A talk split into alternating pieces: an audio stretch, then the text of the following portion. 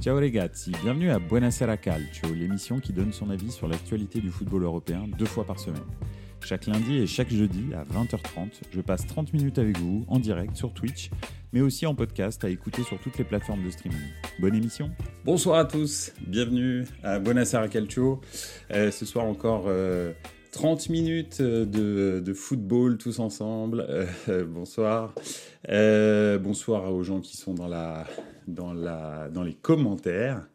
Euh, Forza Okereke, euh, dit Okotonujo. Oui, effectivement. euh, bah, ce soir, d'ailleurs, on va en parler.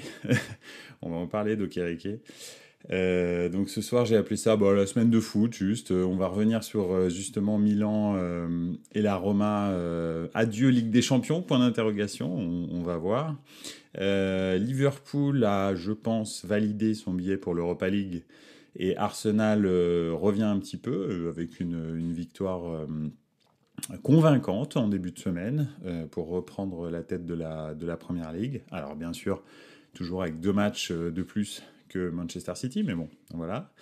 Et enfin, on va parler un petit peu de Messi sanctionné et des arbitres proprio, j'ai appelé ça. C'est, euh, je sais pas si vous avez entendu parler de ça, mais c'est tous ces arbitres espagnols qui gèrent la VAR, qui ont des patrimoines euh, immobiliers absolument euh, impressionnants. Donc euh, voilà, j'avais envie de discuter un petit peu de ça.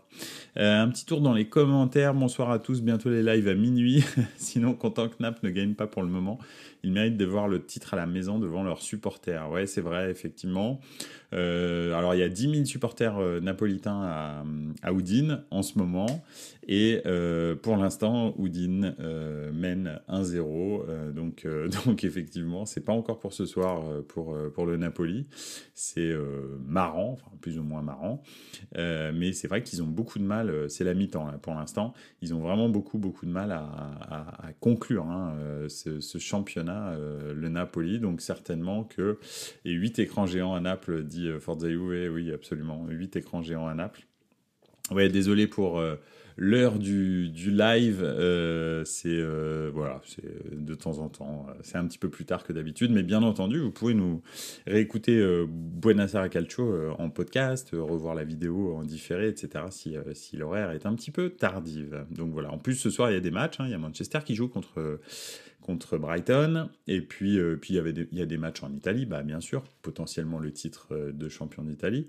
Et il y a aussi des matchs en Espagne. Donc, donc voilà. D'ailleurs, en Espagne, vous avez vu que le, Real a perdu sa deuxième place euh, grâce à la belle victoire euh, de l'Atlético euh, hier.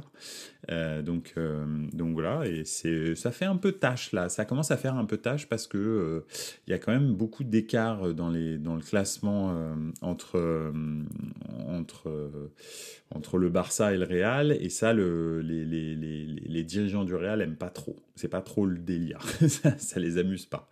Donc euh, voilà.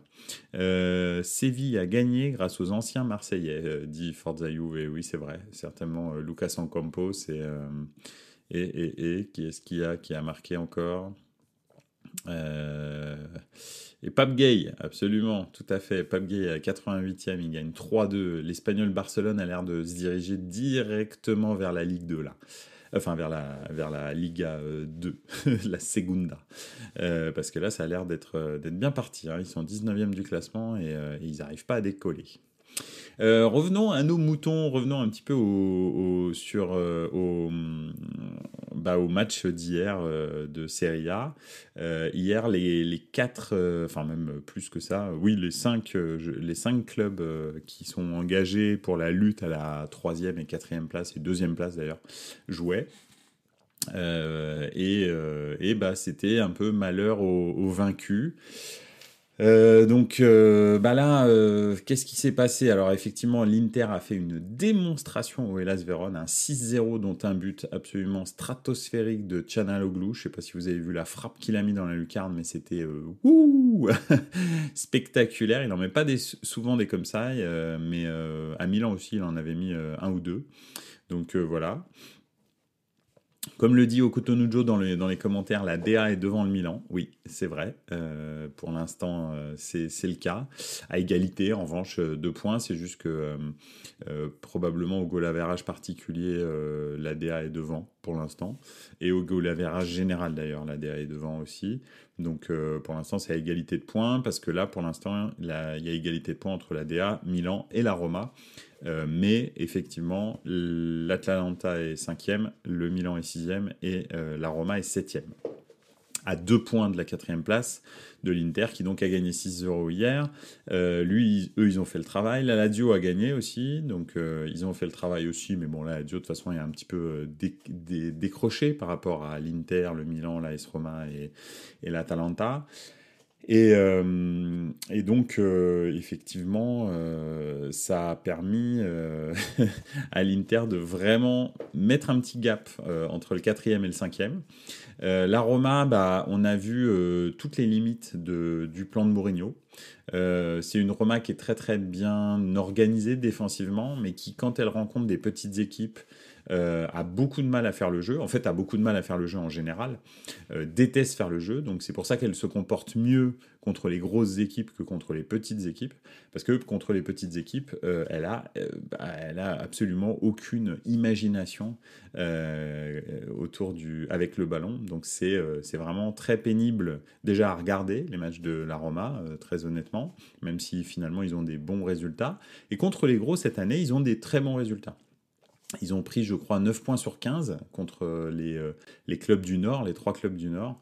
Euh, donc, euh, donc c'est vraiment très très bien parce que bah, justement ils adorent se faire dominer alors que alors qu'effectivement c'est pas c'est pas du tout le cas contre les petites équipes. Donc ça c'est un peu la limite. Et s'ils vont pas en Ligue des Champions c'est vraiment à cause de ça. C'est parce que contre les petites équipes très souvent ils terminent avec des matchs nuls pour pas grand chose pour le Milan, c'est un petit peu euh, différent. Euh, le Milan, en fait, a, Stefano Pioli a un, calendrier euh, dantesque en face de lui. Donc Milan, enfin en tous les cas Pioli avait décidé de, faire tourner et il avait mis quasi 11, pas 11 hein, parce qu'il y avait quand même Benasser qui, qui qui était dans cette équipe, mais c'est vrai que, que c'est très compliqué parce que là, il va y avoir euh, la Lazio dimanche, euh, samedi, pardon.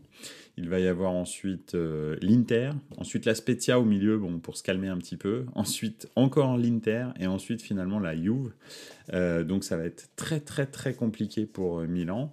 Et donc Stefano Pioli avait fait le, pari de faire tourner son effectif et, ça n'a euh, pas du tout fonctionné. Comme très souvent, en fait, c'est vraiment la limite de l'effectif euh, du Milan. Euh, c'est très clairement le, le banc. Milan a consenti des, des, des comment des investissements assez importants euh, dans des joueurs euh, cette, euh, cette, cette, à cette intersaison et ça n'a quasi pas marché. En tous les cas, comment dire, en défense centrale, ça a très très bien marché parce que Thio est une super recrue. Il a mis du temps à s'intégrer dans l'équipe, mais lui, dès qu'il rentre, hier, hier encore, il fait un super match. Sauf sur l'occasion de Okereke où euh, Kalulu et, euh, Thio font à peu près le même move et finalement ils se télescopent, ils tombent par terre, Okereke conserve la balle et marque tout seul face à Maignan. Donc ça c'était une erreur, mais bon, euh, Thio a fait, a fait de très très grands matchs depuis le début de saison et même hier il a fait un super match, Kalulu aussi d'ailleurs. C'est vraiment sur uniquement cette erreur qu'il y a eu un problème. En revanche, dès que vous parlez de, de Cateller, de, de, comment, de euh, Vranx, de euh, Origi, etc., etc. C'est catastrophique. Donc, euh, dès qu'il a fait confiance à ces joueurs-là, parce qu'il a essayé de faire tourner son effectif, parce que quand vous jouez et la Ligue des Champions et le championnat, et à un moment même la Coupe, vous êtes obligé de faire tourner. Et en fait, ça n'a strictement jamais marché. Donc c'est encore le cas hier soir. beaucoup d'occasions pour Milan qui, qui, qui, a des occasions de marquer. Bah, alors comme tu dis au Cotonou Joe, Salamaker s'il joue bien je trouve, oui, mais encore hier, il a 2-3 euh, occasions face au but et il ne marque pas. Euh, Salemaker, c'est un très bon joueur de ballon, mais le problème, en fait, c'est qu'il est inoffensif devant les cages. C'est très très rare qu'il marque un but. Alors, il en avait marqué un spectaculaire euh, contre le Napoli, mais c'était vraiment une exception. Diaz, pareil. Euh, Diaz, quand il est en forme, il transperce tout, mais il, transperce tout que, que dans les grands matchs. Alors c'est génial, mais, euh, mais honnêtement, il choisit, enfin, il est très irrégulier, euh, Brahim Diaz, et hier encore, il a eu plusieurs occasions et il les a jamais mises. donc on a eu aussi un but sur hors-jeu de Salemakers, mais vraiment de, de, 5 minutes pour le Milan, de 5 cm pardon pour le Milan. Donc voilà, très très compliqué. dès qu'il y, y, a les remplaçants sur le terrain, le Milan perd tellement de, compétences que ça, ça devient grave. Faut des à gauche à la place de Théo Hernandez, c'est catastrophique. Euh, Origi à gauche à la place de Léao, c'est catastrophique, euh, etc., etc. Je pourrais en citer. Hein. De Cateller, euh, dans l'axe, ça sert strictement à rien. donc, donc voilà, De Cateller, malheureusement, j'avais énormément d'espoir en, en, ce joueur. Ils l'ont payé très très cher, 32 millions d'euros. pour Milan, c'est très très cher. Euh, et, c'est une catastrophe. Donc ça ne veut pas dire que la saison prochaine, il va pas s'intégrer comme Tonali l'a fait par exemple entre sa première saison où il a eu beaucoup de mal à s'intégrer et la deuxième saison où il est revenu. Mais bon, en tous les cas, voilà, c'est vrai que c'est euh, en tous les cas très compliqué dès que Milan aligne ses, ses, euh, remplaçants. Et ils ont réussi par miracle un petit peu à égaliser en fin de match. Euh, et, c'est vrai que, bah, voilà, bon, en tous les cas, on reste en contact de la S Roma et de la Talenta, donc c'est déjà pas mal d'avoir réussi à prendre un point. Euh, mais euh, ça va être très très compliqué pour la quatrième place. Il reste quasi plus, à mon sens, que la Champions pour Milan pour réussir à accrocher la Ligue des Champions l'année prochaine. Mais autant vous dire que c'est quasi impossible. Je vois pas Milan gagner la Champions League donc, euh, donc voilà, ça va être compliqué. Euh, Brahim Diaz, je comprends rien, joueur. Pour l'instant, c'est trois clubs, mais que du lourd, mais il n'y arrive pas à performer sur la durée. Non, pas du tout. Et contre les petits clubs, je sais pas, on a l'impression qu'il n'est pas concentré. Euh, c'est très, très bizarre. De temps en temps, il fait des choses incroyables avec le ballon et de temps en temps il passe complètement à travers le match. Donc, euh, donc voilà, c'est dès qu'il prend la balle, il essaie d'accélérer, mais ça ça va pas au bout. Enfin bref, donc euh, voilà. Amarté au Milan AC, accord oral pour la pour la saison prochaine. Ah, ok. Mais alors, je sais pas qui c'est, euh. Je suis vraiment désolé, Forza Juve, je te, je te crois. Mais, mais j'ai dû rater, un, dû rater un, un, wagon parce que là, je, je ne sais pas qui c'est. Mais très bien, hein, si, si, si, tu me diras si, si c'est un bon joueur ou pas. Donc voilà, en tous les cas, je pense que Milan et, la Roma ont dit plus ou moins adieu à la Ligue des Champions, parce que la Juve a gagné, euh, a fait un, match sérieux, en tous les cas un 2-1, euh, voilà, très sérieux. Vlaovic a marqué enfin un beau but sur un service de, de, Kostic. Donc, euh, donc voilà, fraîchement, c'était c'était plutôt un bon match de la Juve, en tous les cas solide. Et, et la Lazio a gagné, le Napoli, bon, à repousser le titre et peut-être va le gagner ce soir. Ils ont juste un point à prendre, hein, donc il faut juste qu'ils égalisent contre Udinese. Euh, sinon, bah, on, verra, on verra ce week-end euh, à Naples. Donc, euh, donc voilà, mais je pense que Milan et la Roma pour la quatrième place, c'est quasi mort. Donc, donc on, verra bien. la dernière chance de Milan, ce sera ce week-end, parce que tout le monde rencontre tout le monde. Et s'ils arrivent à gagner contre la Lazio, ce qui me semble compliqué, il est probable que euh, ça, réussisse à, ils réussissent peut-être à revenir sur le podium, mais il va vraiment falloir que les, résultats se combinent bien, c'est-à-dire que l'Inter perde, euh, il va falloir contre l'AS Roma, ou en tous les cas fasse une contre-performance, c'est-à-dire un, match nul, que eux réussissent à gagner contre la et ça je pense que ça va être très compliqué, euh, que la Juve aussi fasse plutôt une contre-performance contre l'Atalanta, ou en tous les cas Peut-être même finalement c'est peut-être plus intéressant que pour la Roma et pour le Milan hein, que la Juve en fait gagne contre contre l'Atalanta. Donc voilà, ça va être vraiment euh, compliqué. Donc euh, voilà, Forza Juve qui m'informe que c'est un joueur de Leicester qui peut jouer au milieu ou défenseur central et c'est un bon joueur et international ghanéen. Ok, Cool. Bon bah écoute, merci beaucoup. Je suis désolé, j'ai pas beaucoup suivi Leicester cette cette année vraiment parce que ils, sont vraiment dans le trou Leicester. Donc enfin ils sont dans le trou. C'est pas du tout le Leicester champion qui aussi allait participer en Ligue des Champions ces dernières années. Donc, euh, je n'ai pas suivi du tout Leicester. Donc, voilà. Merci pour l'information. Euh, voilà pour en tous les cas le championnat d'Italie. Suite au prochain épisode, ce week-end, lundi, on aura plein plein de choses à dire sur le championnat d'Italie parce que c'est une journée extraordinaire. Et puis aussi, bien sûr, euh, bah, on aura plein de choses à dire sur les clubs italiens en Ligue des Champions parce qu'il il y aura le derby de Milan euh, le mercredi euh, suivant. Donc, euh, donc voilà. Voilà pour la Serie A. Liverpool qui confirme un peu son, sa participation à l'Europa League, je pense. Je pense que personne va aller les chercher à la cinquième place. donc, et je pense qu'en revanche, ils sont bah, trop loin de la quatrième avec les deux matchs en retard de Manchester United. Hier, ils ont gagné 1-0 sans vraiment de mais en tous les cas, ils enchaînent les victoires. Ça faisait très longtemps que ce n'était pas arrivé.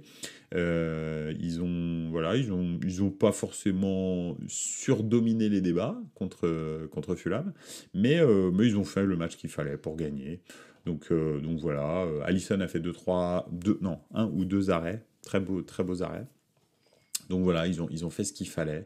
Euh, Manchester City aussi a remis les compteurs à zéro avec, euh, une très belle euh, victoire qui a mis un petit peu de temps à se dessiner avec le record stratosphérique de Erling Haaland qui marque donc son 35e but en Première Ligue et son 51e but, je crois, toute compétition confondue depuis le début de saison, donc extraordinaire, vraiment.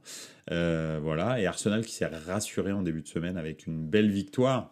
Donc, euh, donc voilà, ça, je pense que Arsenal devrait. Euh, d'ailleurs, Pep Guardiola l'a dit. Je ne sais pas si vous avez entendu, si vous avez entendu les, les commentaires d'Arsenal, de Pep Guardiola sur les supporters d'Arsenal qui pleuraient parce qu'ils avaient perdu le titre. Il devrait, pour lui, il devrait plutôt célébrer le fait que ça fait six ans qu'ils sont pas en Ligue des Champions et qu'ils y retournent. C'était ça le titre d'Arsenal cette année. Pour lui, hein, encore une fois, je, ne fais que citer les propos de Guardiola, qui dit que le titre d'Arsenal cette année, c'était euh, faire partie des quatre premiers de la, Champions, donc euh, qu'il devrait se réjouir euh, de cette participation à la Champions League et que bah, l'année prochaine, si Arsenal se renforce, ils seront un contender encore plus fort de, sur le titre de Première Ligue. Donc, donc voilà. Et je, trouve qu'il n'a pas tort.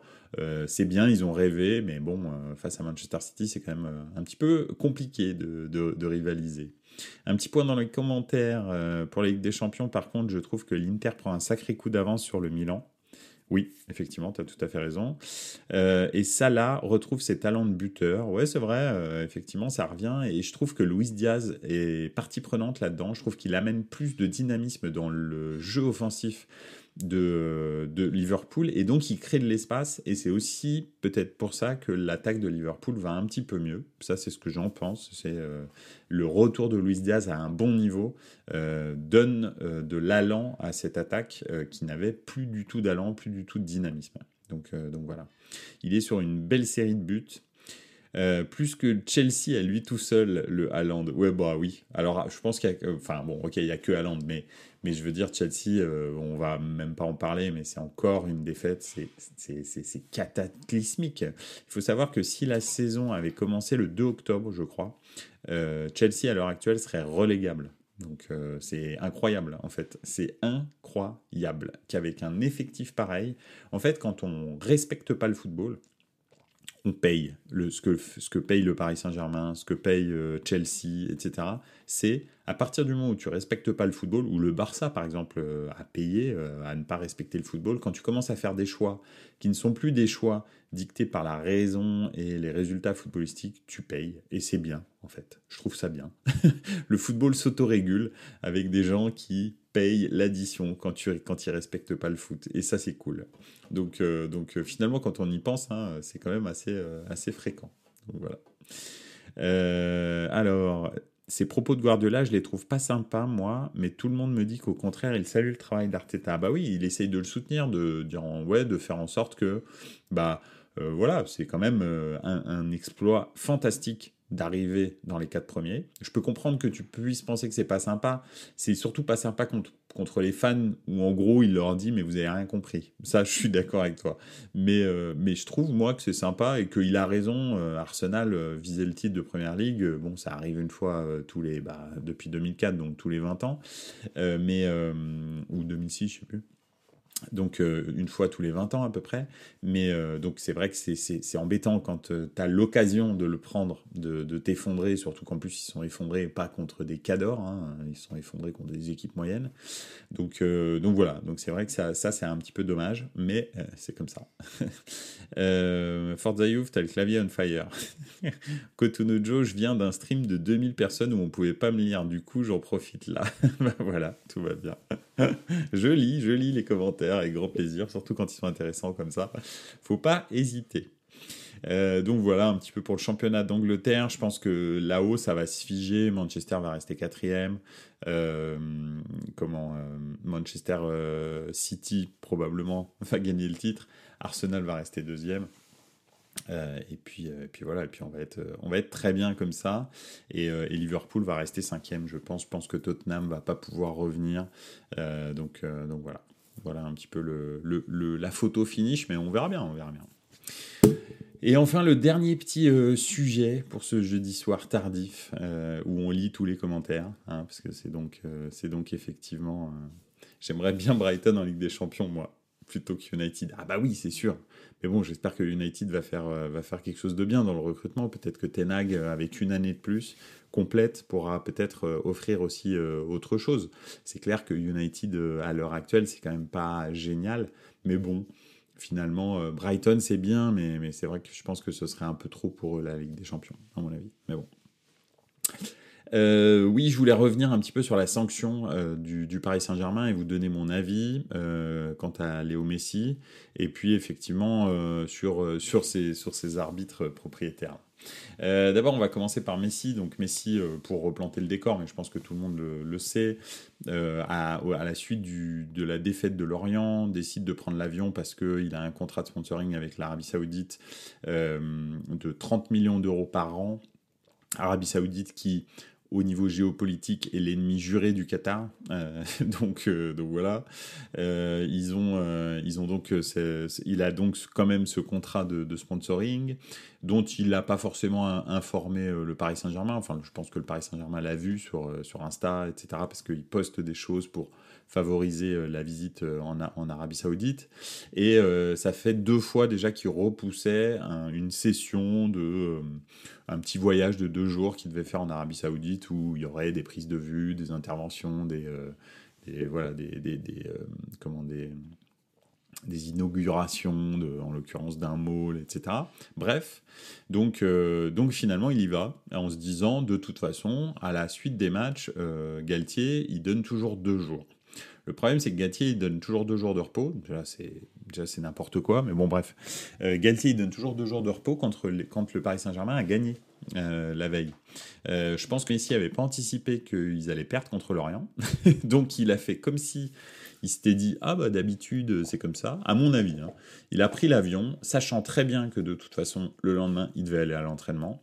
Mais il allait dire bah je pensais que euh, j'aurais dû euh, qu'il allait donner deux jours parce que d'habitude il donne deux jours. D'accord mais là vous avez perdu contre l'Orient. Donc euh, donc apparemment dans le dans l'avion il apprend que que, que, que il y a entraînement le lendemain donc déjà c'est assez fou parce qu'en fait il part sans prévenir personne, il ne demande pas si le lendemain il y a entraînement et il s'en va. De toute façon, en même temps, c'est pas, il, n'allait pas partir à la dernière minute. À mon avis, ce voyage était prévu depuis longtemps. Donc, même s'il lui avait dit, euh, même s'il lui avait dit, ouais, vas-y, euh, il y a entraînement demain, il y serait allé quand même, de toute façon je pense. Hein. Euh, donc il y va, et puis, et puis bah, le Paris Saint-Germain apprend ça, un petit peu comme ça, à brûle pour point. Je pense sur Insta aussi, quand il voit les posts, et, et en gros bah, décide de le sanctionner de deux semaines de salaire, d'entraînement et de match. Euh, alors, je pense je pense que le, le, le, divorce avec Messi était déjà consommé. Je pense que c'est juste une espèce de manœuvre politique pour euh, sanctionner Messi vis-à-vis de l'Arabie Saoudite. Je pense que si ça n'avait pas été l'Arabie Saoudite, il n'y aurait certainement pas eu cette sanction. Je pense aussi que si Messi était sur le point de re-signer à des conditions qui favorisaient le Paris Saint-Germain, je pense qu'il ne l'aurait pas sanctionné. Je pense aussi que Messi ne jouera plus pour le Paris Saint-Germain, ou peut-être deux, trois matchs là en fin de saison mais que ce sera certainement les, trois derniers euh, du, Paris Saint-Germain, de Messi au Paris Saint-Germain, et que c'est bien que ça s'arrête. Euh, maintenant, je trouve ça un petit peu minable de la part du Paris Saint-Germain de le sanctionner comme ça. Pour faire un exemple, exemple qu'ils n'ont strictement jamais fait avec personne dans leur club depuis 12 ans, euh, depuis que le, Qatar a racheté le PSG. Donc ils profitent un petit peu de la situation et de l'Arabie Saoudite et du fait que Messi de toute façon va s'en aller, parce que je pense que s'il devait rester, il lui aurait jamais mis ces deux semaines de suspension. Donc, euh, donc voilà, donc je trouve que en fait, en gros, alors sanctionne pas Dieu, ça, pour moi, c'est normal qu'un joueur se fasse sanctionner. Je dis juste que c'est bizarre que ce soit Messi et pas, euh, je dis on sanctionne pas Dieu, je lis un commentaire, hein. c'est pas moi qui le dis, c'est Okotonujo qui le dit bien entendu. Euh, donc, euh, donc oui, effectivement, moi, ça me dérange pas qu'on sanctionne Léo Messi. Si avant, on avait sanctionné Neymar, euh, Mbappé, Cavani, Paredes, Di Maria, tous ces gens-là qui sont parvenus à l'heure de leurs vacances, par exemple, euh, donc euh, oui, effectivement, pourquoi pas Ça me dérange pas qu'on sanctionne Messi. Moi, je trouve ça bien. Mais le Paris Saint-Germain s'achète une espèce de crédibilité euh, de grand club sur le dos de Messi, juste pour emmerder l'Arabie Saoudite et, et parce qu'il ne veut pas resigner aux conditions que le Paris Saint-Germain lui propose. Bah, je trouve ça ridicule. Ça ne fait que prouver que le Paris Saint-Germain n'est pas régi par le sport ni par le foot. Et, effectivement, voilà, le, cirque Paris Saint-Germain continue. Tant que le Qatar sera propriétaire de ce club, ce ne sera pas un club de football, ce sera je ne sais pas quoi, je ne peux pas exactement vous dire, un outil géopolitique, mais en tous les cas, euh, pas un club de foot, et euh, les décisions complètement ubuesques continuent, euh, les actions complètement ubuesques des joueurs continuent, bref, ça continue. Comme de... En fait, en vrai, on aurait dû titrer ça pas Messi sanctionné, mais business as usual au PSG. Voilà exactement ce qui se passe. C'est-à-dire, il se passe rien. C'est juste un club qui est en mort clinique sportive et qui euh, a des soubresauts sur son, euh, sur euh, sa prise de tension, sur son pouls. donc, donc voilà. un petit tour dans les commentaires parce que là, ça chambre. Euh, son voyage avec la pub, avec son sac de voyage assez cher, pas mal le timing, oui, effectivement. Euh, donc, euh, on sanctionne pas Dieu, dit Cotonou le Messi, El Campeón del Mundo. les nains de jardin, on les sanctionne pour moi, je hais ce joueur, il est sous-côté ton Dieu surcoté ton dieu. Ok, très bien. Et donc, euh, Okutonojo qui dit 7 ballons d'or, bientôt 8, probablement. Bon, bah ça chambre entre, euh, dans, les commentaires. Euh, bon, bref, en tous les cas, voilà, c'est ridicule et c'est ubuesque pour le Paris Saint-Germain, pour Léo Messi, pour, pour tout. Voilà, voilà. C'est triste pour le, pour le PSG et pour, et pour Messi d'ailleurs. et arbitre proprio, je vais terminer là-dessus. on a découvert qu'il y avait 5 ou 6 arbitres de la VAR en Espagne qui avait amassé des, des, patrimoines immobiliers absolument énormissimes, plusieurs millions d'euros. Donc tout le monde déjà se demande comment est-ce qu'ils ont eu ces patrimoines. Hein. on parle d'une villa pour un à 6,55 millions d'euros. On parle pour l'autre d'un patrimoine de 7 millions d'euros en, en appartements. Euh, donc divers appartements euh, à travers l'Espagne. Euh, et pour les autres, c'est toujours c'est à peu près la même chose. Hein. énormément de de, de, de, patrimoine immobilier. Et le plus cocasse là-dedans, c'est que tous ces patrimoines immobiliers ont été payés en espèces. Donc, bon, on a tous fait un prêt immobilier un jour ou l'autre. C'est vrai que c'est normal, hein. on va à la banque, on demande un prêt le banquier nous appelle, c'est bon, votre prêt est accepté, veuillez venir chercher vos valises. Euh, donc euh, vous vous présentez à la banque, on vous demande, on vous donne deux valises de billets, et puis vous allez acheter votre maison. C'est souvent comme ça que ça se passe. Donc positive intent, on va dire, avec, euh, avec les, les, arbitres espagnols. Je pense que ils ont fait ça parce que la banque leur a donné de l'argent espèce. Non mais euh, blague à part, c'est euh, après l'affaire Negreira et 7 millions d'euros euh, en, en, je sais plus, 5-6 ans payés par le Barça, plus ces patrimoines immobiliers payés en espèces de tous les arbitres VAR. Bref, c'est un peu, c'est même plus suspicieux. moi, ça fait des années que je crie au loup avec les clubs espagnols en disant que je pense très sincèrement qu'il y a eu des malversations pendant toutes les années 2010 euh, et j'inclus euh, les, les, les, bah, jusqu'à 2020 quoi. Euh, et, je, je, ne sais pas comment, à quel niveau, pourquoi est-ce que c'est arrivé, est-ce que c'est arrivé aussi en, en, Europe, etc. On le saura peut-être bientôt, hein, parce que là apparemment on commence à vraiment sortir les, les dossiers, mais j'ai crié au loup pendant dix ans, mais vraiment, hein, tous les gens qui m'entourent le savent. D'ailleurs, ils se disaient c'est pas possible, mais dit fait une fixette là-dessus. Moi, j'aime beaucoup euh, le Real et j'aime, enfin, je veux dire, je respecte le Real et le Barça comme institution euh, et j'ai adoré certaines de leurs équipes comme euh, la Dream Team de Johan Cruyff, euh, je sais pas, le, Real de 1998 qui gagne la première Ligue des Champions après 34 ans d'abstinence, etc. etc.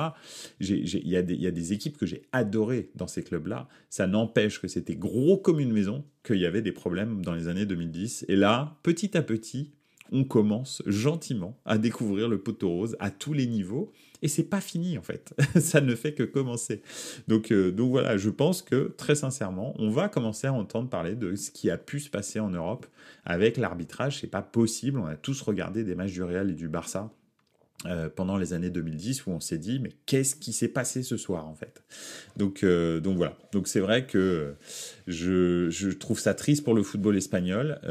Après le football a une importance éminemment politique en Espagne.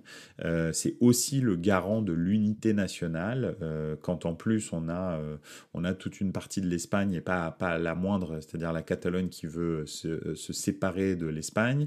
Quand on traverse la pire crise économique de l'histoire du pays depuis des décennies en 2005 avec la crise immobilière énormissime que le pays euh, traversait.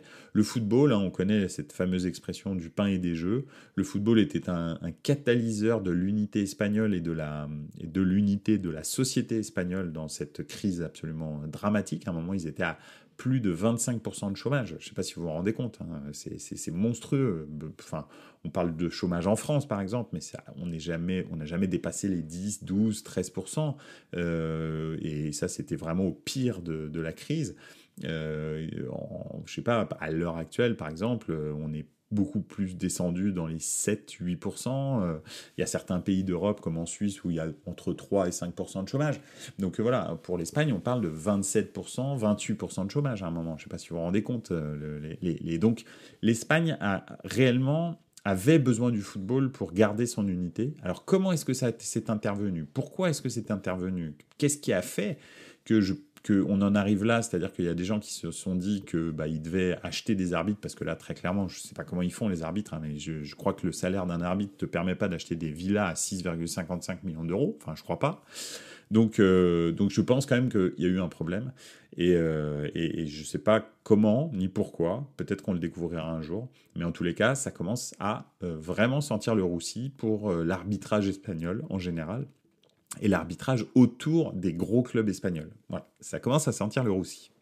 On verra bien jusqu'où le, fil, lorsqu'on le tire, nous mène. Euh, et, voilà. Mais en tous les cas, je, ne peux que constater que euh, pendant des années, on a vu des choses bizarres et que là, ça commence gentiment à se confirmer. Donc, euh, donc voilà. Un petit dernier commentaire, Forza Juve, si les juges espagnols fouillaient comme on le fait en Italie, tu aurais pas mal de clubs qui auraient chaud aux fesses en Espagne, c'est vrai parce que les, les, les, perquisitions en Italie, rigolent pas. Et donc, euh, donc, euh, donc voilà, effectivement. Salut Joe, mange bien. Merci beaucoup euh, d'être passé. Bah, de toute façon, c'est la fin du, stream. Je vais terminer là-dessus. Merci beaucoup d'avoir été là. Il est tard, mais c'est très très gentil d'être venu. Euh, merci encore de, nous de me suivre hein, euh, chaque semaine. Et puis et puis bah écoutez, on se retrouve lundi pour débriefer un week-end de feu dans tous les grands championnats. Et, merci encore de votre écoute et de vos commentaires. C'était vraiment mortel. Voilà, on se retrouve euh, sur euh, YouTube, on se retrouve sur, euh, sur Apple Podcast et toutes les, les plateformes de streaming. Et on se retrouve surtout lundi prochain. Et surtout, n'oubliez pas, ciao les gars, ciao ciao.